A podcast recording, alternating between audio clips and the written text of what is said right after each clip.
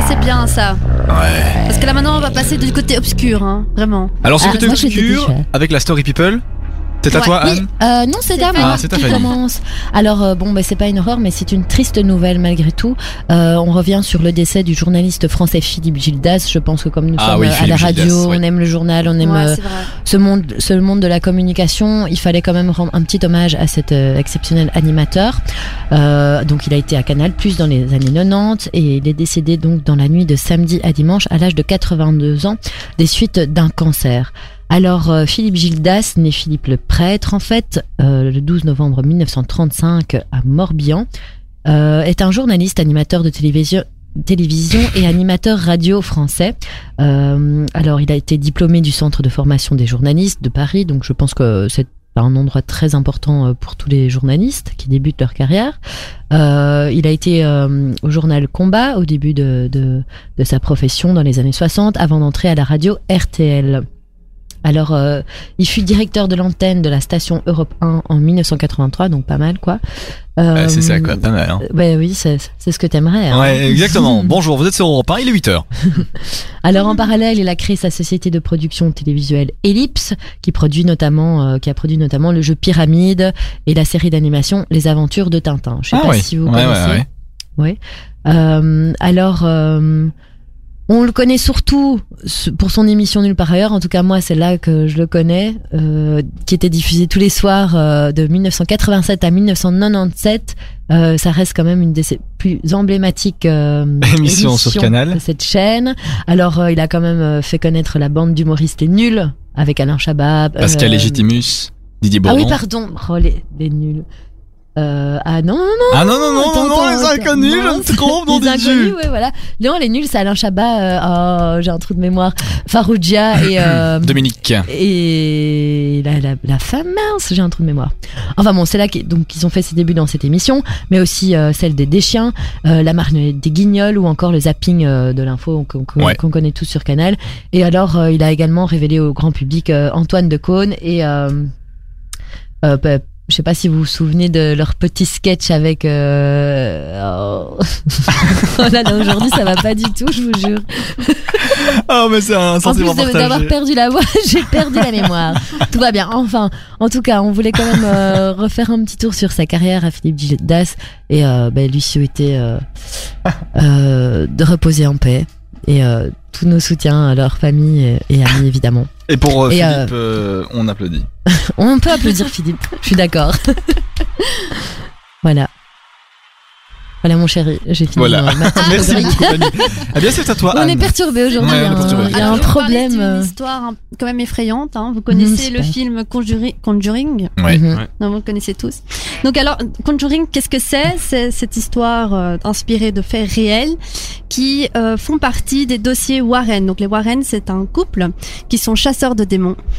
Alors, euh, le film Conjuring a été réalisé en 2013 par James Wan et alors il a, il a connu à, sa- sortie un succès euh, vraiment énorme. C'est inspiré, donc comme j'ai dit, d'une histoire vraie et il a permis à de nombreuses personnes de découvrir justement Ed et Lorraine. Donc Ed et Lorraine, ce sont euh, le couple Warren.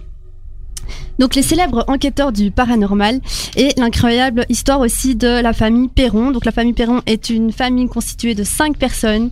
Roger et, Kathleen- et Caroline pardon, sont les parents et leurs cinq enfants, Andrea, Nancy, Christine, Cindy et Avril, qui se sont en fait installés à Rhode Island, à Amityville, dans une petite ville des Ouais, États-Unis. très connu. Ouais, voilà, Amityville. Amityville. Et c'est là que... euh, c'est quoi ce bruit que j'entends là? Je ne sais pas.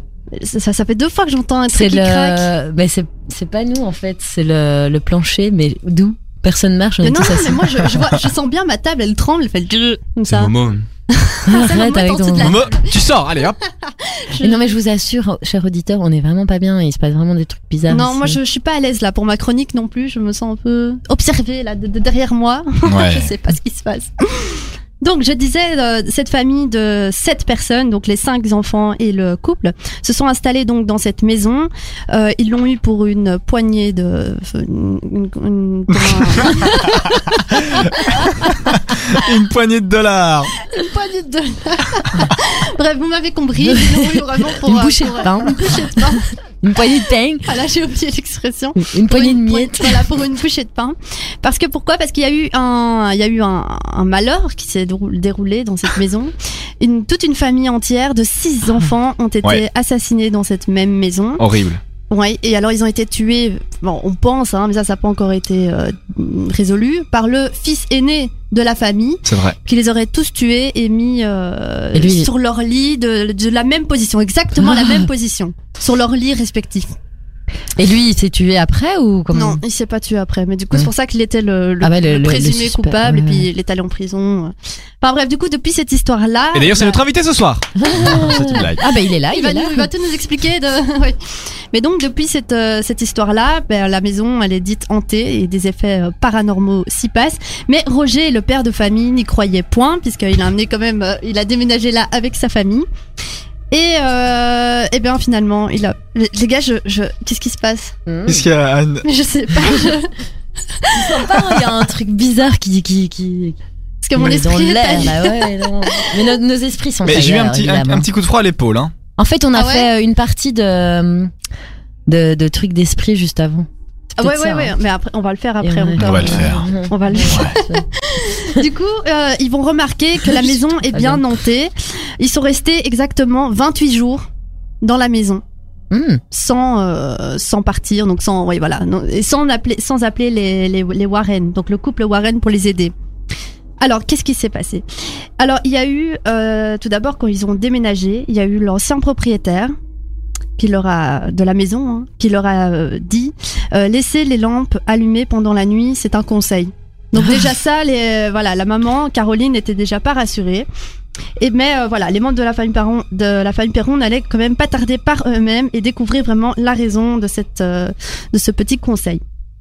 Alors, les- ces mots leur avaient permis de comprendre que quelque chose n'était pas normal, et ce ne fut en fait qu'en 1971 que les premières enti- entités surnaturelles commencèrent Oh. véritablement à se Oh, manifester. horreur. Donc, euh, ouais, ouais, ils découvrirent alors que de nombreux esprits hantaient la vieille euh, ferme. Donc, c'était une vieille ferme, hein, c'est maintenant que que, que tu t'en rends compte?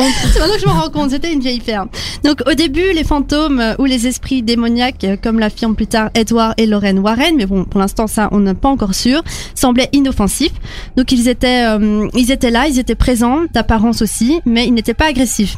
Donc l'un des esprits laissait, attends, écoutez bien, une odeur de fleurs quand il passait euh, dans une pièce. Ouais, ouais, Et ça c'est plutôt agréable, hein, c'est- c'est c'est pas mal.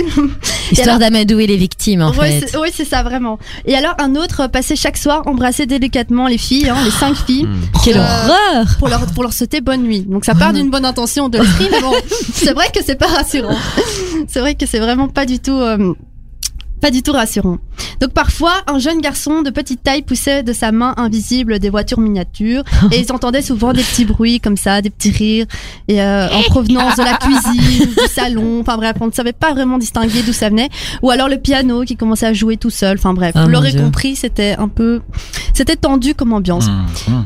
Et quand ils entraient dans la pièce, Roger et Kathleen constataient que souvent euh, un balai, hein, ils précisent bien que c'était un balai qui avait, qui était à chaque fois déplacé de place. Donc je sais pas, ça a été un objet qui a été euh, l'outil d'un des, des, des esprits et ils s'amusaient à le changer de place à chaque fois, toujours le même balai. Donc des fois dans la chambre, trop, des fois dans le salon, enfin bref. Un esprit qui passe le balai, qui Ouais, voilà, bon, il- et- après Voilà, avoir- ça. Ouais. Oh, Et pourquoi le balai? Enfin, je sais pas. Voilà, c'est, c'est Ouais. tout- ce sont tous des petits phénomènes qui se sont passés. Et heureusement, ils ont appelé les Warren qui sont venus euh, à leur euh, Ouais. À leur secours. Alors les Warren, ils sont connus aussi pour la poupée Annabelle. Donc ça, vous connaissez l'histoire de la Ouais, poupée Annabelle. Ouais, ça, je qui existe pas, vraiment et qui est dans le musée des Warren parce que les Warren ont une sorte de pièce euh, chez eux où ils rassemblent tous les objets euh, maléfiques enfin en tout cas qui étaient sur les euh, sur les lieux qui étaient hantés par des esprits donc ils conservent tout ça chez eux dans cette pièce et euh, la poupée euh, la poupée euh, Annabelle est dans un dans une armoire euh, scellée avec euh, 10 000 cadenas parce Merci. que elle fait encore très peur aujourd'hui à Lorraine J'ai Warren. horreur de ça. Et les donc ça poupées existe. Ah ouais, mais- Ouais. mais moi j'y crois. Vous y croyez vous J'y à tout crois, ça? J'y Moi j'y crois, crois. ouais, crois. crois aussi. Mais tu crois? Non, tu crois pas? En fait, c'est lui d'esprit. Oui, c'est ça. Mais pas réel. C'est Momo. Arrête. D'accord. Arrêtez avec ce moment, hein, arrêtez. En fait, ce qui est, ce qui est intéressant aussi, c'est que euh, si vous avez vu le film, euh, le film Annabelle, vous voyez que la poupée fait vraiment très très peur, vraiment rien que Ouais. le style Ouais, le de la poupée. Alors qu'en vrai, c'est une vieille poupée, ça. Hein, Ouais, ouais. mais une poupée en porcelaine, Porcelaine, tu sais, ouais, vraiment ouais. Ah, très, ouais. euh, vraiment avec un visage horrible. Moi, je peux pas. Ouais, Je mais pas. vraiment, ils ont, ils ont euh, à fond joué sur le physique de la poupée. Alors qu'en fait, en vrai, la vraie poupée Annabelle, eh ben, c'est, c'est une, une- une peluche en fait. Ah ouais. C'est une peluche d'une poupée, donc elle fait pas ok, du tout peur. donc c'est pas du tout la même Non, apparence. c'est pas du tout la même apparence, ça fait pas peur, mais bon, quand, quand on connaît l'histoire derrière, évidemment, on se Ouais, méfie. ça change. Moi, je peux les trucs gore, le sang, euh, les esprits, mais les, les poupées et les clowns, tu m'oublies, quoi. Les clowns trop- aussi. Ah ouais, les clowns. Ah, ça, c'est, ouais, c'est le, la petite phobie. Ouais. Ouais, ouais, c'est trop chelou, quoi. Pour la story people, on est bon? Euh, Il y avait encore un tout petit truc, euh, Story People. Ouais. J'aurais quand même voulu qu'on parle euh, bah, Oula. de, de Apu, le sympathique Kassem. gérant d'origine indienne de la super Attendez, Oui, je sais pas, pardon. je sais pas si Kassem a vu ce Allez. que j'ai vu. Ah non, arrêtez, putain. non, mais je sais pas parce que L'écran, euh, ouais, l'écran un peu brouillé. l'écran Allez, allez, allez, allez, noir, non, mais je te jure, les points appellent. Non, moi, je, en Si, fait, si. moi, je suis devant l'écran. je, je vais pleurer un Non, mais moi, ça me fait vraiment pas sûr. rire, les Non, gars. non. Arrête, moi, j'ai vraiment peur. Hein. En gros, je vous explique, l'écran, c'est éteint, et puis c'est brouillé, genre, tu vois, les trucs euh, J'ai à l'écran. Je vais chialer. Putain, je me sens pas bien. Non, moi non plus, je vu me ça aussi, Ouais, j'ai vu. Tu Ça a brouillé, aussi ça a brouillé noir. Mais le truc, c'est qu'on n'a pas perdu la caméra, elle est encore là, donc euh, Mais est-ce que les auditeurs l'ont vu aussi? Je ne sais pas. Dites-nous. Envoyez-nous, ouais. Dites-le nous si vous avez vu, Je suis pas effectivement. bien. Je suis pas Non, bien. non, je suis pas bien non plus. Est-ce qu'on peut arrêter l'émission? À force de parler fantôme, à force de parler Warren, ils vont venir. Ils vont Quand on saisit, Ouais. Allez, c'est toi qui bouge. Non, mais je sens pas bien non plus. Vas-y, envoie la musique, s'il te plaît. Ah ouais Ouais. Bon, on va, on va envoyer la musique tout de suite parce que voilà, on va revenir. On, On a exorcisé la pièce avant. hein. Ouais. Ouais. Allez, ça va être la Cintura avec Alvaro Soler sur Dynamique.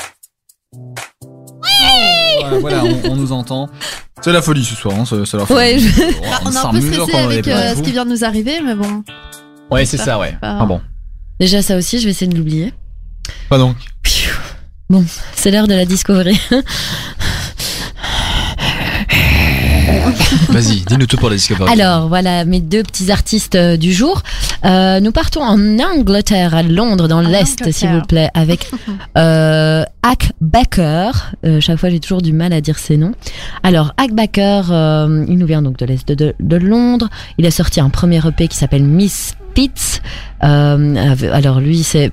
Je pourrais pas dire que c'est du rap, mais euh, ni du slam. C'est un peu un mélange de tout ça.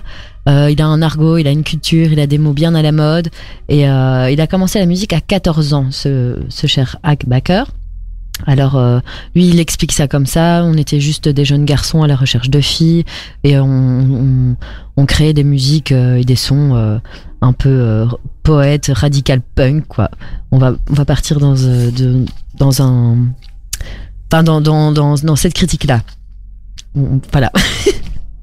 je, vous dis, je vous dis, ça va pas aujourd'hui. Non, mais je suis trop mal. Vous m'avez trop perturbé, donc j'ai tout oublié, quoi.